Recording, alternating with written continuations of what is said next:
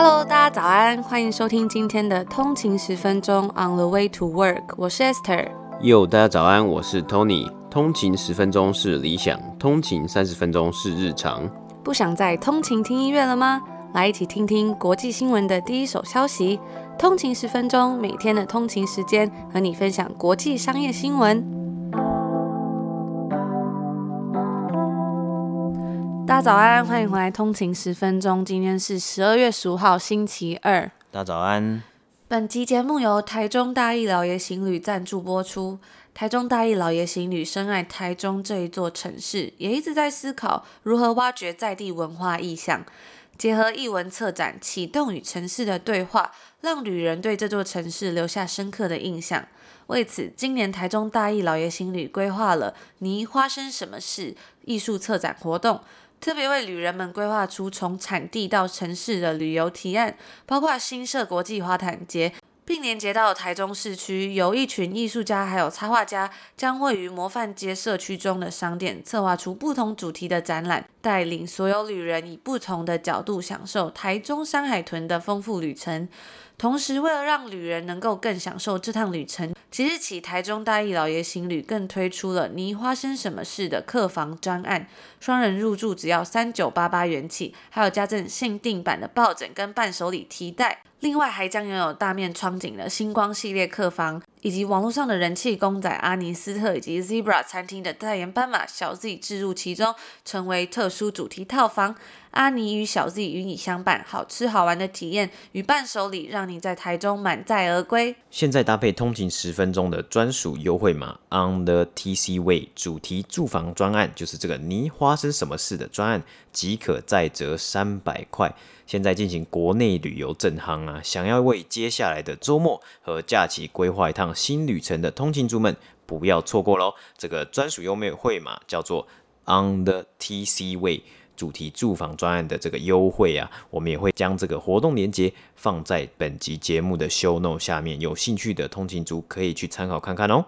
那今天也是十二月的一半了嘛，就是十二月已经剩下两个礼拜，不知道大家有没有一种哇，今年又要过完的感觉？而且就是很快又要跨年了。呵呵。那今年如果台湾可以跨年，我觉得真的是非常感动的一件事情哎，很多地方都可能没有办法跨年，或者是要又要在家里度过这个新的一年。而且我们。这几天我们在 IG 上面有问通勤族说，哎，圣诞节是想要用什么样的方式来过？还蛮多人，我觉得出乎我意料，还蛮多人喜欢煮热红酒这件事情的。就是大家就是说，哎，这个我也会哦，或是这个是正解这样子。那二零二零年也剩下半个月啦，不知道通勤族们有没有什么已经完成的目标，也欢迎跟我们分享。因为今年真的是特别不一样的一年，有时候到岁末年终就会来想一下，所以今年。到底做了什么事啊？或者是还有什么事情还没有完成，或者想要完成的，也欢迎大家都来跟我们聊一聊。好，那我们来讲到今天十二月十四号北美时间星期一的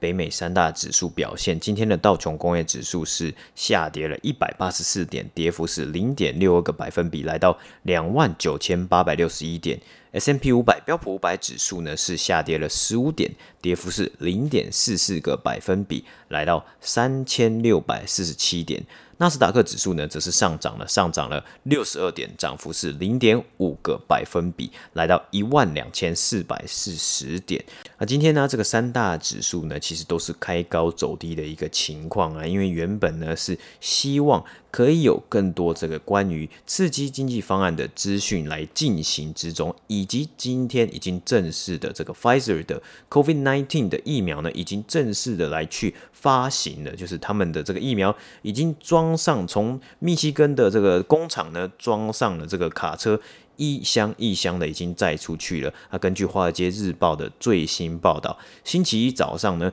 在纽约的一位护士已经。实施就是已经施打了最新的这个 COVID-19 的疫苗了，那当然当然也会造成一些不确定性，就是说到底呢，这个疫苗能够达成什么样的效果，甚至是对于进入二零二一年还有二零二二年呢，到底什么时候呢才能完全脱离这个疫情的一个影响？因此啊，其实今天也有看到许多的这个像是疫苗类股啊，像是一些药厂的股价呢，有上下震荡的情况啊，包括其实 Pfizer、Moderna。等股价都有下跌的情况。那除了这些类股、疫苗类股之外呢，我们昨天有报道过的 Airbnb 以及 DoorDash，他们的股价其实今天都有下跌的状况啊。因为其实真的还是在 IPO 刚开始的前几个礼拜的阶段啊，那个股价的震荡可能幅度会比较大一点点。那这就是今天北美三大指数的表现。今天要跟大家分享的第一则新闻呢，是跟 IPO 有关的。在上个礼拜啊，金属 3D 列印独角兽 Desktop Metal 他们透过 SPAC，也就是特殊目的收购公司，与 SPAC 公司 Trend Acquisition 合并，在美国的纽约证交所挂牌上市。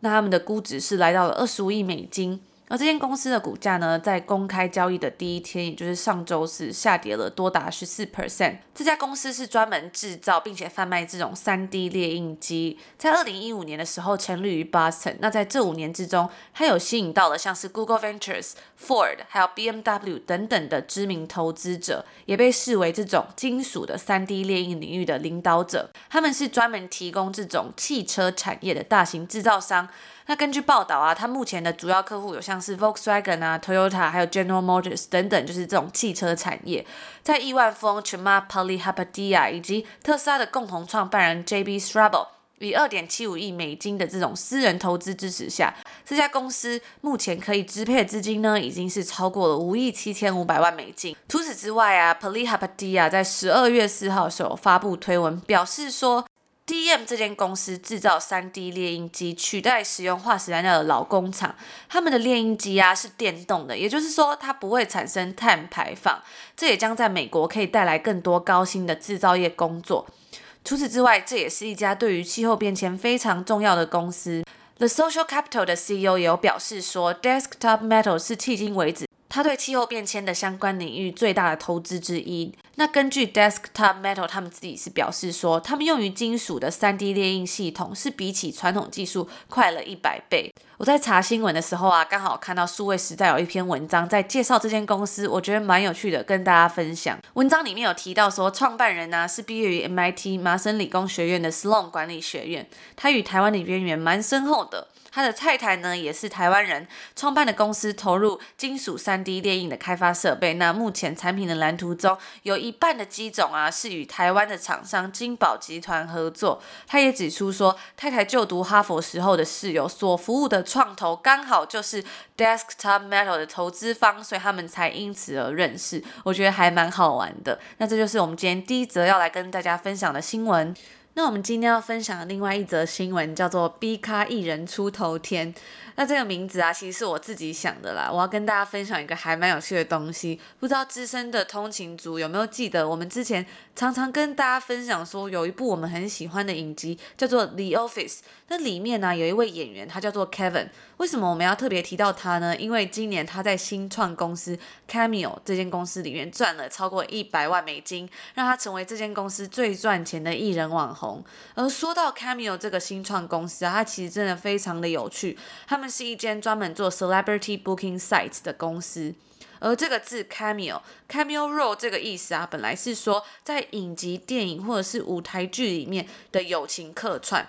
而这家来自芝加哥、成立于二零一七年的新创公司呢，他们则是专门提供客制化的影片，让你可以在他们的网站上选择你自己喜欢的艺人啊，或是网红。那他们大多都是比较没有那么红，或者是已经退居幕后的明星，他们叫做 B-list celebrity，也就是 B 咖艺人。所以这些人的价格呢，也会比较亲民，你可以请他们录制一段客制化的影片给你，举凡是生日的祝福啊，到求婚，他们都可以帮你录制。这个 Cameo 的 CEO 啊，他就在一个 podcast 的频道叫做 Sway 里面揭晓说，今年这一个公司里面收入的第一名，就是我们刚刚提到 The Office 爆笑办公室里面饰演 Kevin 的这一位演员。那 Steven 还有透露啊，他之所以会这么热门以及成功，其实是因为。他非常的骄傲，说他每一个影片都是非常用心，而且非常努力去做出来的。而且 Steven 还有表示说，这个 Kevin，我们就称他为 Kevin 好了，因为他那个剧中的印象还蛮深入人心的。他就说他每一支影片真的很认真。每一支影片的价格是在一百九十五块美金。那我其实有上网看呐、啊，它在这个网站上有特别一个 The Office 的 category，就是你可以去挑，里面有所有几乎几乎是所有演员了。而且我觉得这个 Kevin 他的录制啊，真的算是非常用心，因为其他有的影片别的演员就是唱唱歌，然后感觉就是蛮随便录的，可能那个感觉也是坐在家里的庭院，然后就是很随性录出来啊，或者是像这个 Kevin 的影片。因为网站上其实是有范例的嘛，我就有去看，我发现他真的是非常的真诚，然后他会自己想一些桥段来祝福人家。但是像另外一位演员这个 Oscar 呢，感觉就有一点偷懒的，就是只有唱唱歌，然后那个歌感觉就是没有唱得很好啊。然后我就觉得说，哎，好像也看不太出来是专门客制化给谁。所以我觉得，嗯，这个 Kevin 他可以成功，也算是有背后其中的原因。Cameo 网站上面他其实有估算，这个 Kevin 他今年平均每天其实是要录制十四支影片哦，至少，所以代表说他真的今年的这个很多人购买他的影片呢，一天十四支，哇，这一年真的是赚饱饱。那问我在网站上还有看到大家对他的评价真的是很好，都有五颗星，然后还有人说我可不可以给他一千颗星？因为网站上最高评分只能给五颗。那刚刚有说到，我有稍微看了一下范例，说他的影片大概会像什么样子，我觉得真的非常的好笑。很像是在看《The Office》的那个影片，而且他真的很用心，然后唱歌啊，甚至是说，哎，会给你一种很温暖的祝福的感觉，看完你都会觉得好窝心，心情很好。真的是我自己也差点忍不住想说要来点播一个给那个《On the Way to Work》通勤十分钟，就是请这个 Kevin 可以帮我点播，给我们一点祝福。我来我来熟悉一下这个东西怎么使用好了。那我看到还有人是买给自己的女朋友，然后祝她圣诞节快乐。而且最意外的是啊，我发现其实真的每一个艺人或是网红，他们都有一些 request，代表说这可能真的是一个商机吧。那在这个 Cameo 的网站上啊，你可以自行选择，像是你喜欢的演员、实境秀节目的演员，或者是电视节目的主持人啊、音乐家、comedian、运动员，还有作家等等的都有，甚至是宠物明星也有。那我就看到有一些。可能是明星的狗啊，或者是那个树懒，我都有看到，我觉得真的是非常的有趣。而大家一定会好奇说，这个 Cameo 他是怎么赚钱的呢？他每一单的成交啊，他们都会抽取百分之二十五的费用。在截至今年的六月底，他已经总共卖出了超过一百万支的影片。那最高峰的时候是在今年母亲节的时候，在母亲节的前一周，他们总共卖出了六万九千支影片。而目前 Cameo 他们总共有一百三十名员工，希望在今年的收入可以达到一亿美金。目前 Cameo 已经募资超过了六千五百万美金左右。那它最近一次呢是在二零一九年中，也就是去年中五千万的 B 轮融资。那因为它是 private company，所以他们并没有提供说目前的市值。但是根据外媒的报道啊，目前 Cameo 的估值已经来到大概是三亿美金左右。而 Cameo 的 CEO 也有表示说，自从融资以来，也就是我们刚刚讲二零一一年中嘛，他们已经开始获利了。那最近呢，更是因为疫情，所以逆势成长。我们昨天有跟大家分享到啊，今年因为疫情导致，其实很多实体活动都损失惨重，包括很多表演者或者是艺人，他们都没有办法举行演唱会或者是表演嘛。那其实有媒体就有报道说，这些呃艺人啊或者是表演者，他们其实也算是这个 gig economy，也就是这种零工经济。就是收入比较不稳定的，那因为没办法举行实体活动，他们的收入也是跟着会有所降低。所以包括很多表演者还有艺人都是，他们没有办法去举行演唱会或者是表演，所以 Cameo 啊，它算是可以帮助这些人在疫情之下还能有所收入，以及得到更多的曝光。那 Cameo 的 CEO 在访问中有说到啊，公司从疫情前到母亲节那段时间，其实是成长了一千个百分比，所以也可以看得出来，这间公司它其实是有大小月的嘛。那目前呢，他们想要继续努力的方面，就是说要如何保持创新。他们也开设了 Cameo Life，让消费者可以直接跟名人来直播聊天。那我觉得蛮特别的是，我刚刚有听到一个重点，就是说 Cameo 在二零一九年中募资以来，已经开始获利了。那刚刚讲到他们怎么赚钱的是，他们一笔订单成交是会抽取二十五 percent 的费用，所以他如果把它规模化起来，像是我们今天讲的这位 Kevin，一年就赚了一百万美金呢，那。扣掉他的佣金呢、啊？不知道有没有扣掉他的佣金呢、啊？那保守估计，Cameo 可以赚进将近三十万美金，也就是快要是一千万台币的这个金额了。那如果他能够把他的大小月其实都把它拉起来的话，不要差太多，其实搞不好真的是未来有机会持续成长，因为我们也不知道疫情到底是什么时候呢，才会完完全全让这些演唱会实体活动回到疫情之前的这个正常的情况，所以真的有机会。那我像是我觉得之前呢，以前也有看到过很多像是说 Make a Wish 啊这种比较像是公益性质的，他们会去联络这些小朋友，有些小朋友啊，就是生病的小朋友，联络这些小朋友的偶像，可能是篮球明星、运动员，或是或是他们的英雄，就是一些超级英雄啊，比如说超人。或是蜘蛛人，甚至是之前有过世的这个黑豹演员，这个黑豹嘛，像是这些超级英雄来去跟这些小朋友做互动，打打篮球啊，或是做一些互动，那这些都是一些很棒的 idea 啊，或是是有看过竞标跟巴菲特共进晚餐的这种活动嘛？这当然最后的竞标的金额也是完全拿来作为公益使用的。那也不那不知道通勤族们对这个商业模式感不感兴趣？如果有这样的服务啊，你会想要邀请谁来陪你共进晚餐，或者是你想要点播一个谁的祝福影片呢？我还记得啊，在上一季的时候，我们就祝一位弟弟生日快乐，我就想到，诶，我们也有做过类似的事情嘛，也是感觉还蛮窝心，也蛮开心的。那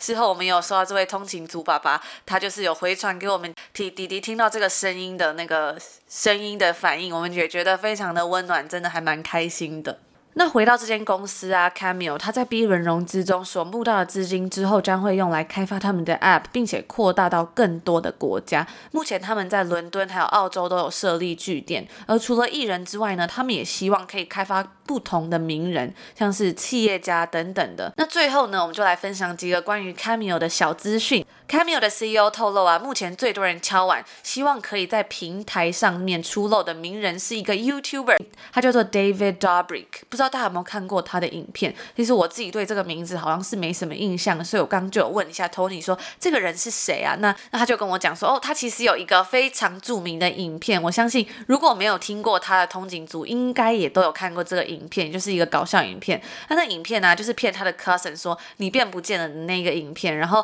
他的 cousin 一开始。开始还很开心，结果后来发现说大家都不理他，好像自己真的变不见之后，他就崩溃大哭。反正就是真的还蛮好笑，很真性情。我记得啊，就是他们好像是在一个家族聚会的场所，然后那个主角就拿着一块布把这个弟弟遮住了。反正总而言之就是还蛮好笑的，而且那个弟弟就直接崩溃大哭。那很多人呢、啊、都要求说，希望平台上可以有他的出现，可以点播说拜托他来录制影片，甚至啊。敲完他出现的是比 Beyonce 或者是 J.Lo 还多，所以我就觉得说，哇，这真的是真的是新一个世代的人可能会喜欢的一个模式吧。因为他们有提到，像这个平台很多也都是包括一些新兴世代他们会希望来使用嘛，也有看到有一些 TikTok 的网红也有在上面。不过呢，他们的 CEO 表示说啊，他觉得如果川普愿意加入 Cameo 的话，应该会赢过刚刚上面讲的这个 YouTuber。因为在网站上总共有十五位川普的模仿者，那他们在今年呢，总共是赚到了三百二十万美金。我在网站上就有看到，真的是有真的还蛮多的模仿者，那也是还蛮有趣的，所以也算是一个商机吧。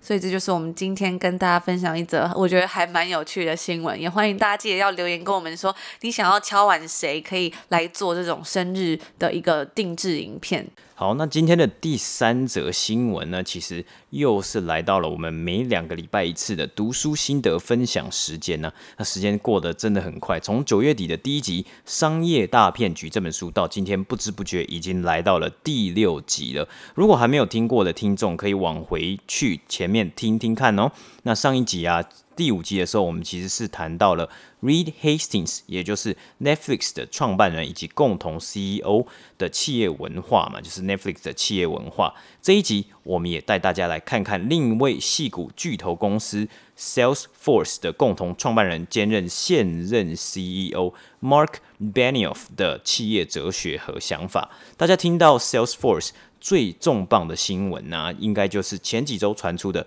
Salesforce.com 有史以来最大的两百七十七亿美金收购从温哥华起家的办公室通讯软体 Slack。也有很多人在讨论这个并购案中，Salesforce 是否能够成功的将 Slack 融入在他们自家的软体上面，并让他们的客户，也就是 Salesforce 的客户，更轻松的去使用这样的内部通讯系统。那我相信啊，其实 Salesforce 在之前也是做过了很多次的并购案，他们应该也有足够的能力可以做到这件事情。那当然，我们也会持续的观察下去。那回到今天这本书啊，就是这本书的书名叫做《开拓者：企业的力量是改变世界最好的平台》。在讲之前要声明一下，因为看到主题“开拓者”，会很容易觉得这一本书是作者 Mark Benioff 如何创立 Salesforce，将 Salesforce 打造成亿万营收、成长飞快的科技公司。但是这本书并不是着重在这个部分，当然它其中也有许多关于 Salesforce 创立的小故事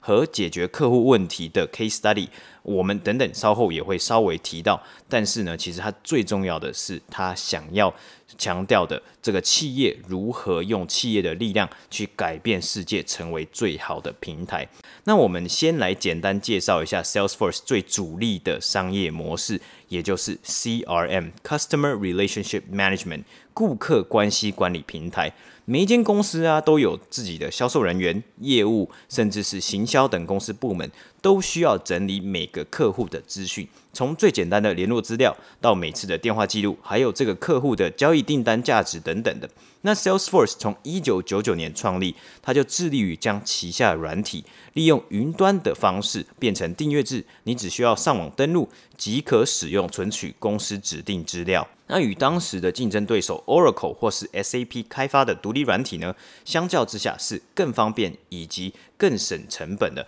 不过在那个时候，一九九九年的年代就推行订阅制，算其实算是一个走在很前面的方式，也是一个很创新的商业模式。当时当然啦、那个时候也是让很多人不相信说 Salesforce 你到底怎么样才能够确保我们这些客户与我们这个真正的客户的关系还有资料。不会被偷走，因为很多东西都摆到了云端上面去了嘛。那 Salesforce 呢，经过了二十多年以来，也是成功的成为了目前是世界上最大的 CRM 平台。接下来，我们就进到今天的这本书。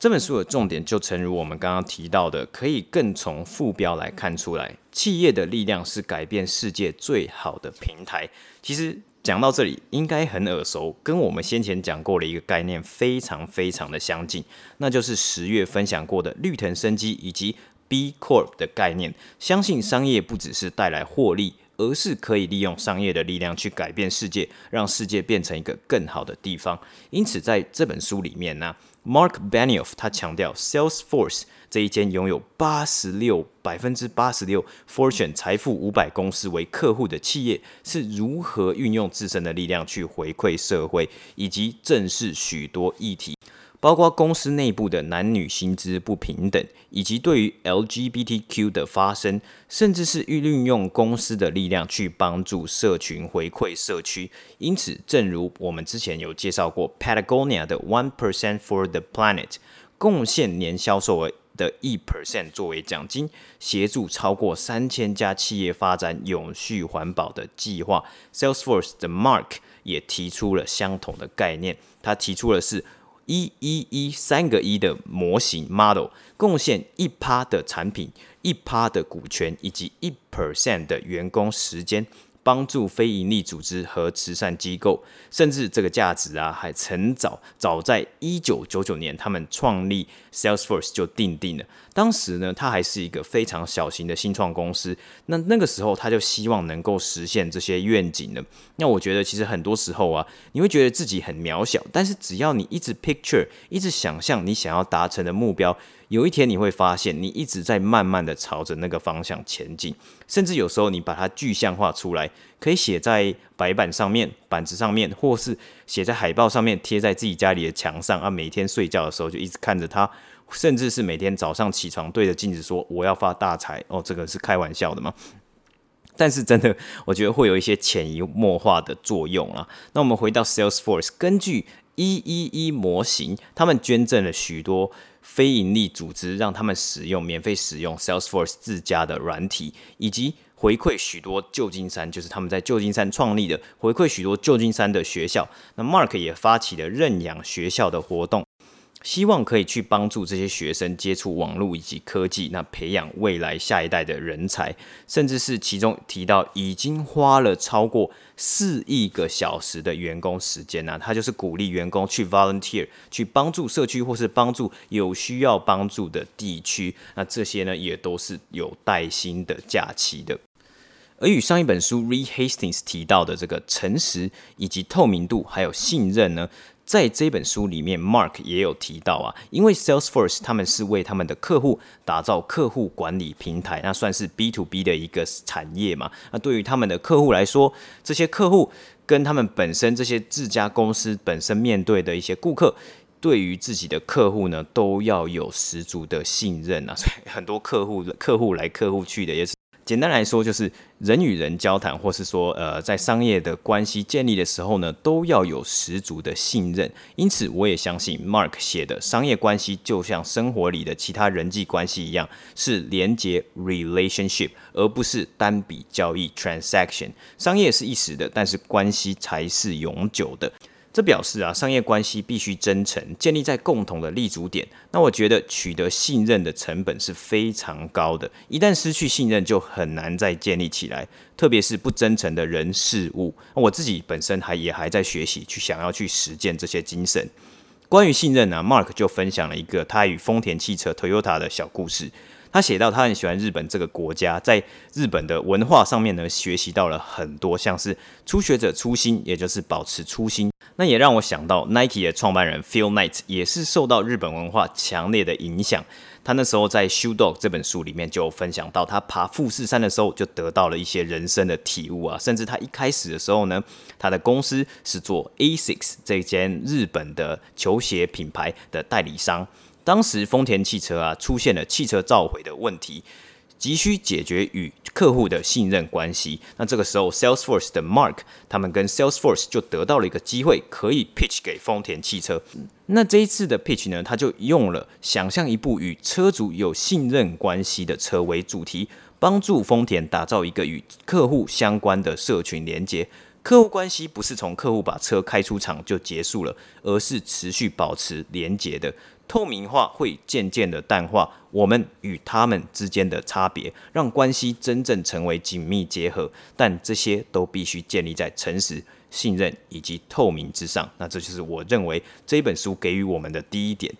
我觉得诚，我觉得诚信啊，真的是非常重要的一件事，不只是在商业活动上面吧。因为我觉得很多东西其实是感觉的出来的，就是这种东西是很。不是很实质上，你说哦，做什么事情就会有诚信啊？但是我觉得在做很多事情上面，大家应该或多或少都可以从你每每一件做的事情之中，感受出你这个人有多少的诚信。那包括说你是不是说出来话跟你做出来事是一样的啊？等等的这种东西，都会让人的感觉差很多。但我看到这社会上面有很多说，为了赚取短期的利益，所以开出了非常多的空头支票啊，或者是说用很多不正当的手段去获取一些财富等等的。但是如果要长期下来，我觉得真的诚信还是是摆第一个的。嗯，没错，因为以长期下来呢，就是建立关系这四个字嘛。那建立关系就是建立在诚信、还有透明化、还有信任之上。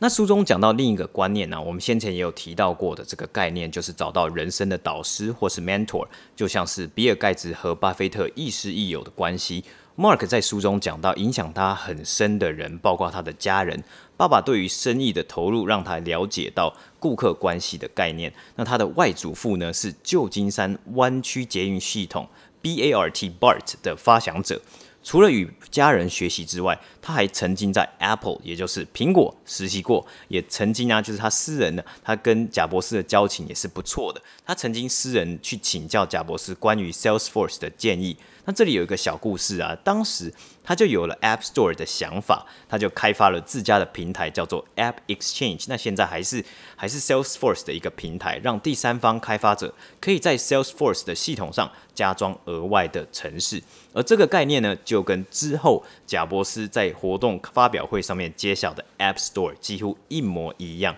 那因为当时啊，其实是 Mark 先有的这个想法，所以他已经先注册了 App Store 的商标了。在他听完贾伯斯发表 App Store 之后呢，他是直接将这个商标免费的送给贾伯斯。在人生的路途上面呢、啊，有许多的挑战，与自己欣赏的人建立关系，能够一起成长，也是再好不过的事情了。那最后啊，还有两个点，第一个就是休息的重要性，因为世界不停的转动，加上有社群媒体的关系，有越来越多的事情是直接在我们的眼前呈现发生。有时候脑袋会呈现像是过热的状态，那这个时候呢，也是需要 detox 排毒一下了。就像我最近很努力减低我滑社群媒体的一个时间。另一个点呢，是本书中啊，Mark 也有琢磨，在借由办公室实体装潢的改变，还有整个企业文化的改变，去更营造他自己所喜欢的。Ohana 就是这个夏威夷语的一家人的意思。我记得这个字是史迪奇里面常常讲到的字，对不对？对，没错。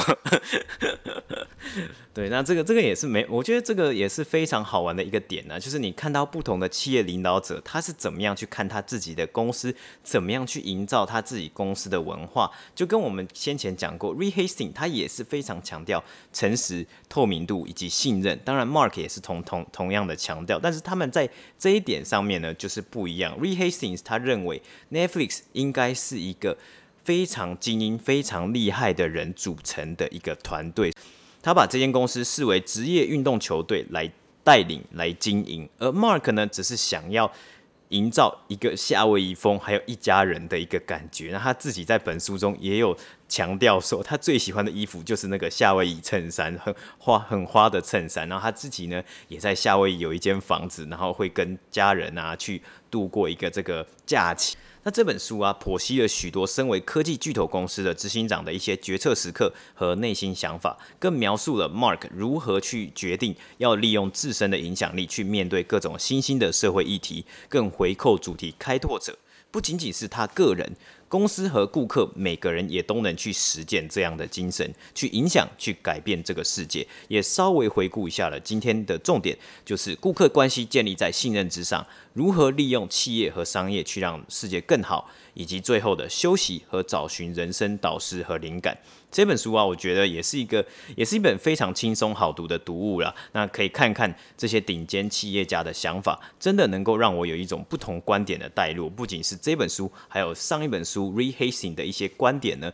都是一些我可能想不到，还有触及不到的一些观点。那也可以跟其他人不同的人的观点去做比较，来找出对对自己最认同并想要学习的一些重点。因为我相信每个人的想法都是不一样的，不一定百分之百的一定要认同每其他人的想法，但是可以比比对一些不同的观点之后呢，去找到真的适合自己，而且真的自己认同的方向才是最重要的。那有兴趣的通勤族也可以参考看看这本书《开拓者》。那一样啊。听到最后，也就知道我们是又来到了通勤族的宠粉活动啦。持续感谢跟火博客来的合作，今天要送出五本。开拓者企业的力量是改变世界最好的平台。那如果想要参加抽奖的通勤族们，要记得来追踪来我们的 IG on 的一个底线 Way to Work 来看看抽奖的规则哦。那我们同时也会有二十五块的博客来折价券给通勤族使用。如果有兴趣的通勤族呢，可以点击我们 Show Note 下方的链接来领取做使用。我们也不会收任何的回扣，所以大家可以放心的、安心的去使用，去找到自己真的喜欢的书来去做购买。毕竟年末了，我看到最近博客来也是有很多打折的活动啊，包括实体书还有电子书都有打折的活动，大家可以去参考看看喽。那这就是我们今天要跟大家分享的内容啦。那昨天有收到许多通勤族说回音的问题好像有点大，所以我们已经把我们家里面几乎所有东西都搬到这个书房里面了，希望可以改善一点。因为最近因为疫情的关系啊，其实订购很多东西真的都送不到。然后现在岁末年终又是 Holiday Season 嘛，我看到之前亚马逊的 Prime 的这个服务是可能一天到两天内就会到货，但是我发现他们的物流好像打结了。因为圣诞节快到了，大家都在订礼物，然后他们真的好像送不到，而且甚至是如果你想要订家具类的一些柜子、椅子或是桌子，可能都要等两三个月，是真的是两三个月。但是他网站上面很多都会写说什么十六到二十个礼拜，然后就去算了一下，发现，嗯，我以为是几个礼拜的事情，没想到就是明年。好几个月之后的事情，三四月后的事情，可能那时候才拿得到这些家具吧。对啊，所以但是我们也会尽量赶快改善这个问题，让大家听起来开心一点。祝大家有一个愉快的一天，拜拜。拜拜。